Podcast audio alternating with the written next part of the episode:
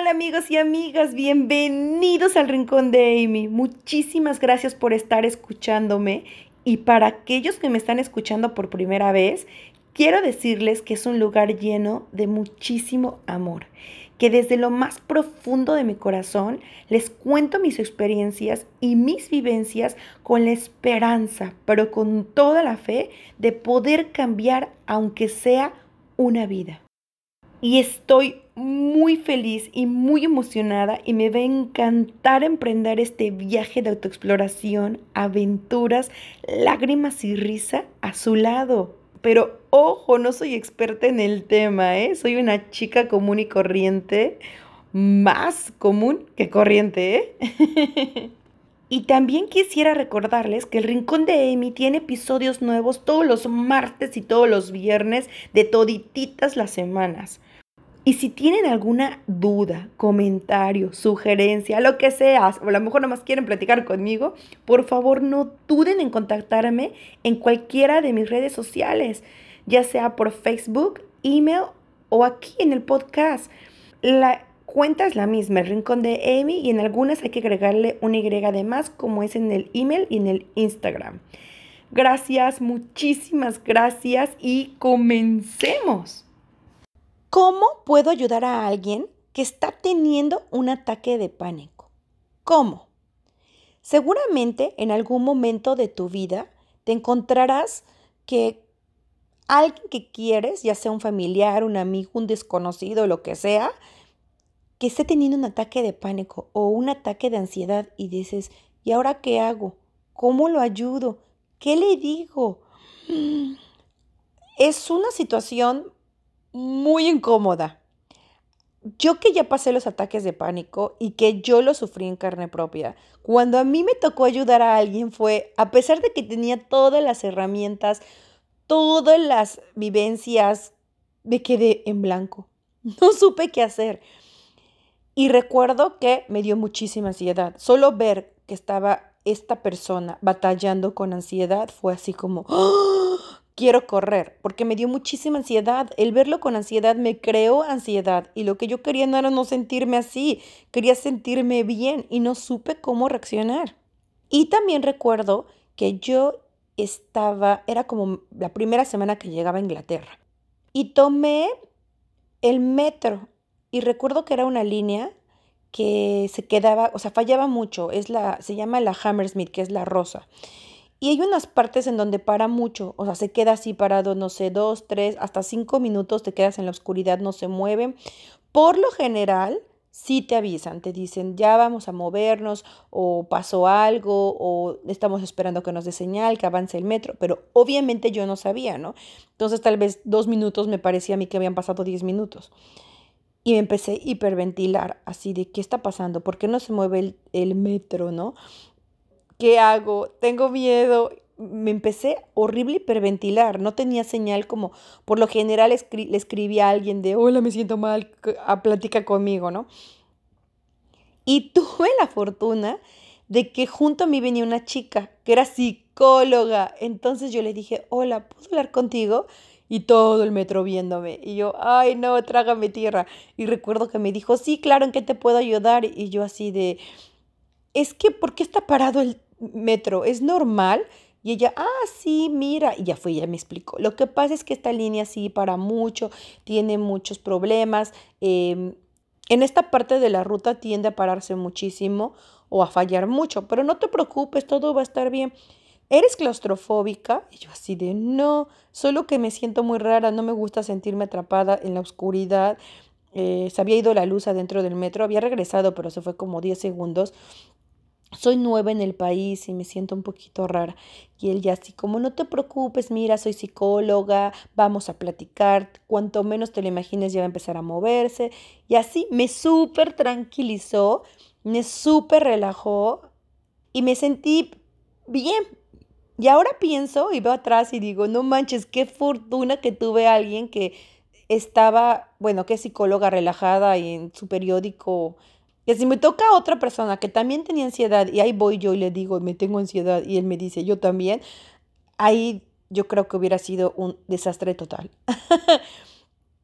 Entonces, por eso me surgió este episodio de qué hacer, cómo ayudar a alguien ¿no? que está teniendo un ataque, qué hago. Vamos a empezar con qué hacer. El punto número uno sería, o lo primerito sería, mantén la calma.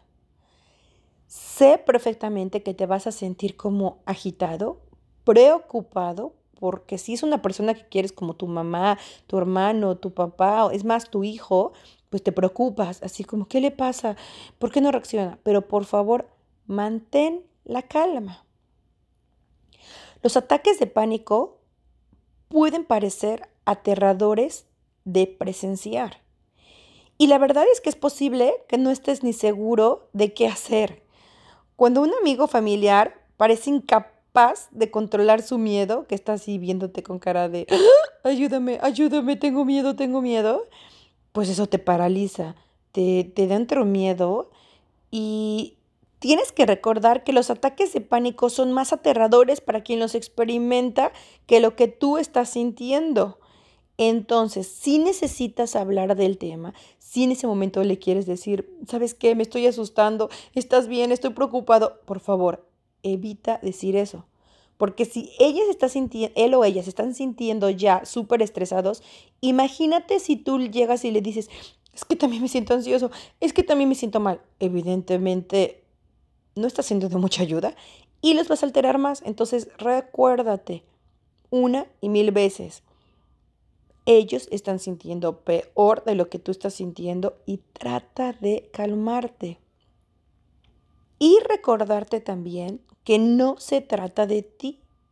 En el momento, concéntrate, enfócate en ayudarlos a sentirse seguros y dales el tiempo para tranquilizarse. No es así de que ya, apúrate, tranquilízate. No, no, no.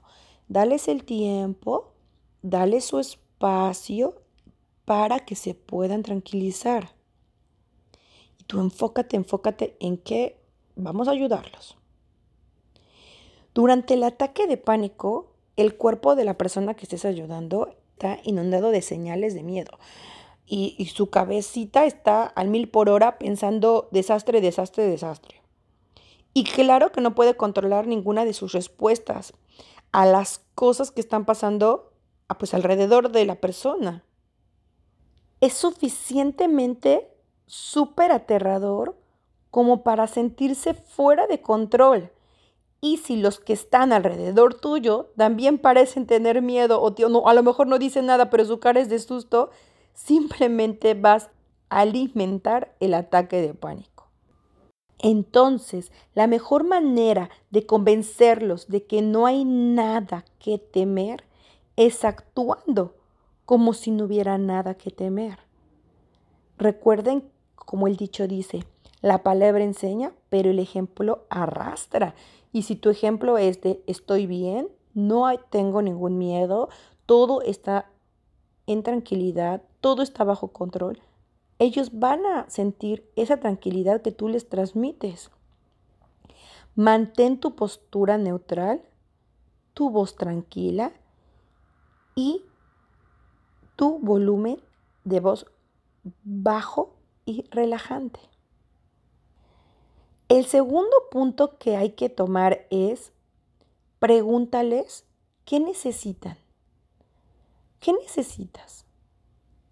Por favor, no asuman, no asuman. Si tú has sufrido de ataques de pánico y que a ti te sirve una cosa, quizás a él no le sirva. A mí me servía muchísimo tomar agua y yo me pongo a pensar, lo primero que haría es de, ¿quieres agua? Pero quizás no le sirve el agua, va a escupir el agua, tiene ganas de vomitar.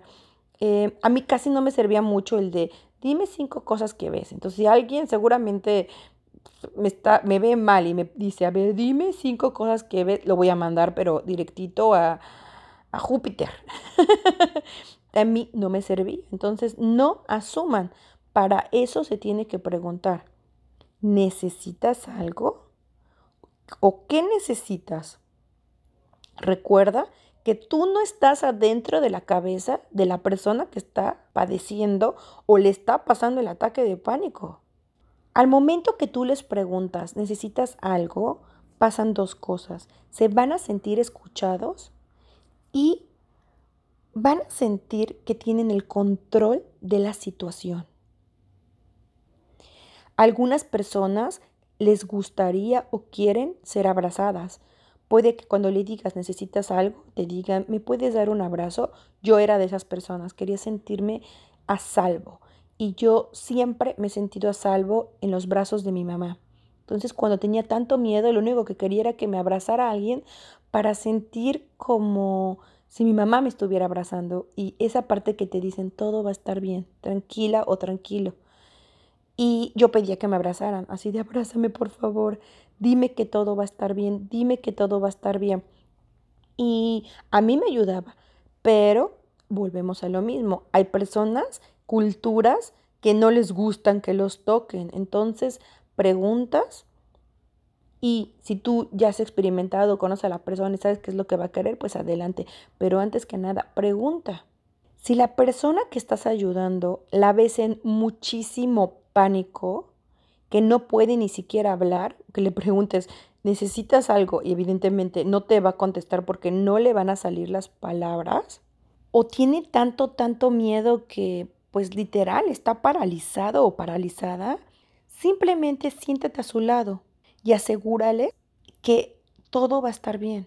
Si se encuentran en tal estado de pánico que no pueden ni siquiera hablar, Simplemente asegúrate en decirles que estás ahí para ellos, para ayudar. Siéntate en silencio y por ninguna razón te vayas a ningún lado. Así que por tu cabeza pase de no está hablando, voy por un vaso con agua o voy a pedir ayuda. No. Quédate al lado de esa persona, porque lo único que necesita es compañía y sentir que hay alguien ahí junto a ella o él por si algo peor pasa. Entonces quédate ahí sentadito en silencio hasta que pueda hablar y comunicar sus necesidades. Anímales a respirar. Anímales, pero por favor, por nada del mundo los forces. No, no, no, no, no ya que puede empeorar su ansiedad. No es lo mismo que te digan así, a ver, a ver, respira, respira, no lo estás haciendo bien, respira a fondo, pero sácalo, inhala, exhala, inhala. No, no, no, no, no, no, no. relájate, acuérdate, el primer, primer punto es mantén la calma. Y la verdad es que que te digan respira puede ser muy frustrante y desesperante, porque como no tienes el control, es así como que estoy respirando, que no ves que estoy respirando. Y entonces es muy frustrante, yo creo que para las dos eh, partes. Y no se trata de decir respira porque respira. No, se trata más que nada de, a ver, vamos a respirar juntos. Te voy a ayudar. A ver, a la cuenta de tres vamos a respirar. Vamos a inhalar cuatro segundos. Uno, dos, tres, cuatro. Exhalar ocho segundos otra vez, otra vez. Y es bien padre cuando alguien lo está haciendo contigo porque no te sientes ni tonto, ni te da pena, ni te sientes ridiculizado. Al contrario, sientes un apoyo increíble. Entonces, no duden en respirar con la persona que está pasando por un ataque de pánico. Hacerlo juntos es lo mejor. Y si la persona no puede respirar, entonces bájalo. En lugar de 4 segundos de inhalar y 8 de exhalación, ocupa 2 de inhalar y 4 de exhalación. Aquí lo más, lo más importante es que la cantidad de tiempo para exhalar sea más grande. Entonces, inhala, pero que exhalen, que se tarden los más segundos que sean posible. Entonces, si enfocas, si te enfocas en eso, vas a ayudarle en gran, gran cantidad, mucho, mucho, mucho. vas a ayudarle muchísimo. Acuérdate, ayúdalos, enséñalos. No es de que no sepan respirar, porque es una, la respiración es instantánea, no lo pensamos. Pero durante el ataque de pánico, como que se te olvida respirar, como que estás tan estresado que respiras. Entonces es así como que recordarles de no, no se respira así, mira, a ver, tranquilo, vamos a respirar así de 2, 3, 4 y luego 1, 2, 3, 4, 5, 6, 7, 8. Acuérdense, exhalación, entre más larga, profunda sea, mejor. Ofréceles seguridad. Quédate con la persona. No te vayas a ningún lado, quédate ahí junto a la persona. Si hay más cercanía que es tu familia o un primo, hermano, lo que sea, cualquier persona de la familia o tu novio, obviamente, agárrale la mano y quédate aquí sentadito, sentadita, parada, donde sea, junto a la persona. Y asegúrate de decirlo. Una cosa es que tú sepas, no asumas, recuerda, que tú sepas, yo sé, es que yo sé que no me voy a ir, pero en ese momento lo necesitamos escuchar. Entonces díselo, díselo, no me voy a ir a ningún lado, aquí me voy a quedar contigo hasta que te sientas mejor, no va a pasar nada, aquí voy a estar. Todo el tiempo que tú me necesites, aquí voy a estar a tu lado y aquí me voy a quedar. Recuérdale con unas palabras suaves. No se trata de, aquí estoy, no me voy, todo está bien. No, no, tranquila, tranquilo. Todo suave, recordándole, todo va a estar bien, no te preocupes, aquí estoy, no me voy a ir de ningún lado. Te voy a ayudar en todo lo que necesites. Si quieres, vámonos a un lugar más tranquilo, vámonos a caminar o aquí. Entonces, eso es de muy, muy gran ayuda, créanmelo, ofrecerle seguridad. No todas las personas toman medicamentos, pero si ya es una persona que tú has convivido mucho y que conoces, pues ofrécele. ¿Quieres que te pase tu medicamento? ¿Que tomas algo? ¿Tomas algún medicamento para cuando tienes un ataque? Eh, para eso está muy incluido. Cuando le preguntas tú, el punto número dos, que le preguntas, ¿necesitas algo? Seguramente te puede decir mi medicamento, pero a lo mejor se le olvida en ese momento o está pensando otra cosa. Entonces, este punto puede venir ahí como ofréceles si necesita su medicamento o algo. Estas son las frases que ayudan muchísimo cuando alguien está pasando por un ataque de pánico. Puedes recordarle así de, a ver, vamos a hacer esto. Dime cinco cosas que puedas ver. Dime cinco cosas que puedas escuchar. Dime cinco cosas que puedas sentir. Ahora dime cinco cosas que puedas oler. Entonces es buenísima, es una técnica, es una práctica y le vas a ayudar mucho de cómo aterrizarlos y regresarlos al presente puede ser increíble preguntarle, ¿quieres ir a otro lugar? Si estás en un avión, evidentemente no es que te puedas bajar del avión, ¿no? Entonces, pero sí le puedes decir, vamos a caminar o mira, vamos a tomar agua acá atrás o ese tipo de frases que sí nos gusta escuchar. O tú puedes superar esto, yo confío en ti, estoy muy orgulloso de ti, buen trabajo, dime si necesitas algo ahora. No es el lugar lo que te molesta, es el pensamiento. Que le recuerdes eso, que es el pensamiento, no es el lugar, no es la situación, es un pensamiento, ayuda también muchísimo. Y asegurarle de, estás seguro, todo está bien. Yo creo que de las frases de la número uno, la más favorita es que te recuerden el que no va a durar mucho tiempo. Si estás ahorita escuchando este episodio, seguramente es porque conoces a alguien que está experimentando ataques de pánico, ataques de ansiedad o tiene algún desorden de pánico y te estás preguntando cómo le ayudo. Te recuerdo que deberías aprender algunas señales para que sepas cuándo que es un ataque de pánico se está aproximando, cómo ayudarle, qué patrones siguen. Cuando veas que pues tiene miedo, está sudando, está temblando, no se quiere subir un elevador o alguna cosa así que tú pienses de, ay, ya se aproxima uno, te adelantes, ¿no? O sea, digas, ay, mira, vamos a hacer esto, vamos a hacer aquello, por si es alguien que ya está sufriendo un desorden de pánico, ¿no? Si es que llegaras a esa situación de que la persona que estás tratando de ayudar, las técnicas que te dis como si en ese momento llega, ¿no? De pum, ya llegó. Ya es un poquito más avanzado, si ya es una persona que tiene un desorden de pánico, ya se toman las mismas técnicas que te acabo de dar o los mismos tips, los mismos puntos, pero ya se profundiza un poquito más. Permite que la persona proceda, que vaya a terapia a su propio ritmo. Ya si la persona está sufriendo de, un desorden de pánico, pues ya no es tanto el momento, ¿no? El momento que está pasando el ataque de pánico. Ya se consideran cosas a largo plazo, como por ejemplo ya que pasó el ataque de pánico, no vas a empezar así, ve a consulta, ve a consulta, ve con un médico, ve a terapia, toma medicamento, ve, ve con un psiquiatra, etcétera. No, no, no. Permite que la persona proceda todo lo que está pasando y que vaya a terapia a su propio ritmo. Tienes que ser muy paciente, muy paciente y elogiar todos los pasos, así sean chiquitos, grandotes, porque es un gran esfuerzo hacia la recuperación. Entonces, dile, bravo, bien hecho, qué bueno. No entres en pánico, porque cuando las personas entran en pánico en un ataque, pues tendemos a que también nos dé pánico. Entonces, trata de no entrar en pánico. Recuérdate a ti mismo que está bien sentir ansiedad y preocuparte cuando estás ayudando a alguien que está teniendo ataques de pánico muy seguidos. Recuérdatelo porque para ti también es difícil. Acepta la situación que está pasando y recuerda que no va a ser para siempre, que no hay mal que dure mil años.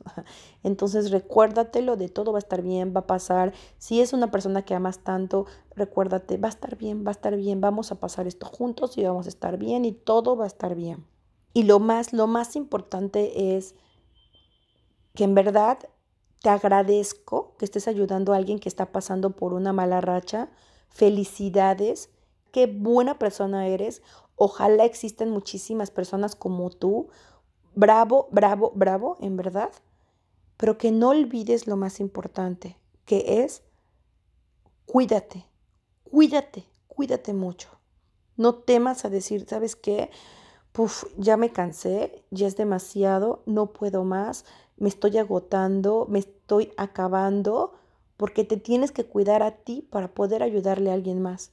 Entonces, si empiezas a sentir ansiedad también, un desgaste emocional, físico, cuídate. Y existe una gran anécdota para eso. Es como cuando vas a un avión, ¿no? Es el perfecto ejemplo.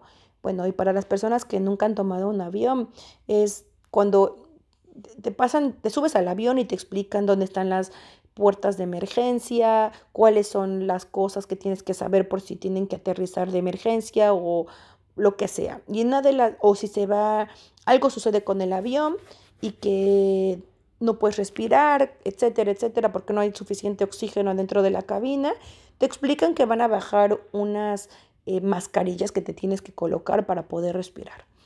Entonces ese es el mejor ejemplo, porque siempre te dicen en el video, colócate la mascarilla antes de ayudar al que está al lado tuyo. Porque ¿cuál es la primera reacción que hacemos, no? Si tu hijo está junto de ti o la persona que amas y ves que no puede, en este caso el niño es un ejemplo más eh, real, ¿no? Porque dices, no puedo ayudar, no puede, no puede, no puede. ¿Qué haces?